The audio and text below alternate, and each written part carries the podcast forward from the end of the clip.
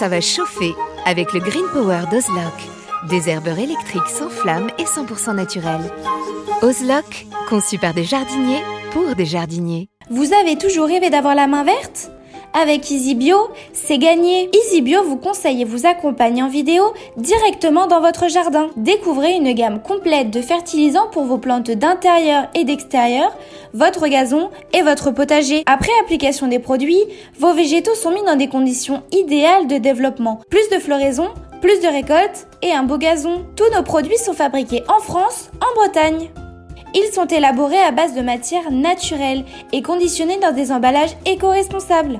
Derrière EasyBio se cache une belle équipe de jardiniers experts et amateurs qui prônent la réussite au jardin et qui a à cœur de vous donner la main verte. Alors, n'attendez plus pour tester les produits EasyBio. Profitez de votre programme sans effort avec l'autoril d'Ozlock. Tuyau d'arrosage qui se réenroule automatiquement. Ozlock, conçu par des jardiniers pour des jardiniers. Bienvenue au jardin. Patrick Mulan, Roland Motte.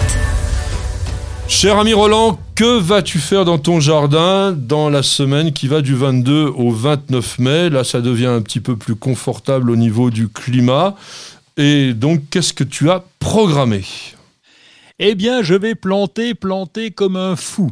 Euh, donc, euh, les semis, c'est fait maintenant. J'ai moins peur. Là, allez, je prends le risque en me disant qu'il n'y aura plus de, de gelée tardive. Oh bah non. Hein, ça. Eh oui, mais ça dépend de la région où tu habites. Tu sais qu'il y a des endroits où c'est un peu. Un oui, peu mais enfin, il y, hein, en a quand même moins que d'endroits où c'est un peu plus doux, quand même, j'espère. Oui, on est un pays là, on... tempéré, nous ne sommes pas au Groenland. non, mais quand même, nous sommes prudents, c'est déjà fait avoir. Et donc, euh, bah, les aubergines, les poivrons, oui. les, les tomates, évidemment, les piments, les courgettes, tout ça à l'extérieur, on va pouvoir les planter. Et surtout, je vais replanter des artichauts. Je me suis fait avoir cette année, mais bien, hein, en force. J'avais des artichauts pour te raconter l'histoire. Oui, J'avais oui, des oui. artichauts qui étaient magnifiques. Alors, on avait une production pendant trois semaines. euh, Le printemps dernier, on mangeait des artichauts tous les soirs, pour te dire, tellement ça produisait. Et là, je me suis dit, c'est bon, c'est peinard. Ils ont déjà deux ou trois ans. Ils vont tenir le coup, tu parles. Ils ont gelé tranquille, mimile. Et donc là, bah, il faut tout recommencer. On en a un seul qui a pu tenir. Alors, c'était c'était un, un, Oui. un gros verre de lent. Oui. Euh, mais il est tout petit, il est, il est rachitique. il Alors, est le gros verre, il est tout petit, quoi. Oui, voilà, c'est ça. Donc sur l'artichaut, il faut un sol très très drainant aussi. Ça, c'est Oui. peut-être que tu as oublié pendant l'hiver. Bon, généralement, on les bute, hein, les, les artichauts. Une fois que, que l'hiver est arrivé, on va faire une grosse butte, pas une toute petite butte euh, ridicule comme avec les tomates tout à l'heure, mais on va faire donc une grosse butte de façon à ce que le pied soit bien protégé. La butte doit être vraiment avec un sol très très drainant, parce que si la plante est confinée, elle va pourrir facilement. L'artichaut pourrit facilement. Oui, et par contre, ça tenait bien. Donc pendant trois ans, tu vois, certains ont peur de dire on, on est dans des régions un petit peu plus fraîches parce qu'on est à l'est de la France, au nord, etc. Non, vous pouvez planter des artichauts. Je l'ai fait, je te dis, ça a tenu trois ans. Alors certes, l'hiver a été un peu plus particulier, mais ils ont surtout souffert. Ils ont passé l'hiver correctement. C'est le printemps, euh, le mois, le Ah fameux oui, oui. mois de mars là qui a été difficile, où c'est là où, où, bah, tout, tout a péri malheureusement. Alors, que fais-tu d'autre? Moi, par exemple, j'aimerais bien euh, continuer les plantations de tout ce qui est euh, fleurs saisonnières, parce que souvent, on commence en avril, mais comme ce que vient de dire Roland, même dans les régions un peu moins froides, c'est parfois un peu limite quand même de mettre euh, tous les géraniums, les fuchsias. Alors, les dipladénias, c'est encore plus frileux que les géraniums. Les, les lantanas, par exemple, ça aussi, des choses, des scaevola, des plantes qui sont intéressantes qui arrive beaucoup plus tard dans les jardineries, en général début mai, et maintenant c'est vraiment l'apogée. On parle de ces plantes frileuses, on parle aussi des arbustes méditerranéens. Il y a un engouement, mais un engouement complet sur les lauriers roses, sur les.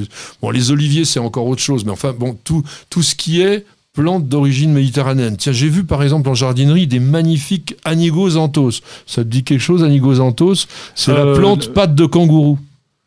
Ah oui, j'ai déjà vu ça. Donc euh, originaire d'Australie, Voilà. me semble-t-il. Ah bah oui, oui, comme ça tous fait les un genre kangourous. d'épi. Bah oui.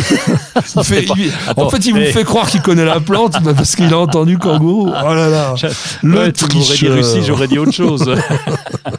oui, ça fait un genre de d'épi au sommet, c'est ça. Oui, oui, tout à fait.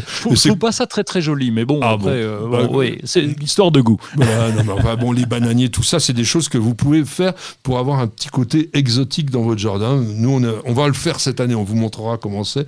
Euh, Nicole, elle a eu envie de faire un jardin exotique. Alors, on a planté des bananiers, on a planté bah, justement des anicosantos, des canas, des choses comme ça. Il y aura des fougères arborescentes. Vous allez voir. Je pense que ça va être très beau, à moins qu'on ait, comme Redoute Roland, une, une, une gelée absolument maintenant. Voilà. Alors, on taille les haies hein, quand même en ce moment aussi. hein. Oui, alors on taille, on y va doucement, parce que là, la nidification, on est en plein dedans. Donc on y va avec parcimonie, on regarde s'il n'y a pas des petits oiseaux qui sont là pour pas les déranger, mais effectivement, on va tailler les haies. Alors si tu parles sans doute des haies de monoculture, les haies unies, nos fameuses haies de tuya, donc qu'on déteste, mais bon, Non, mais on va devoir aussi des- tailler. les bordures de buis ou les choses comme ça, Ah oui, tu vois, c'est des, vrai. des choses bien, bien rangées, ou les, bou- les boules de buis aussi, vous pouvez les tailler maintenant. On taille les pêchers en verre.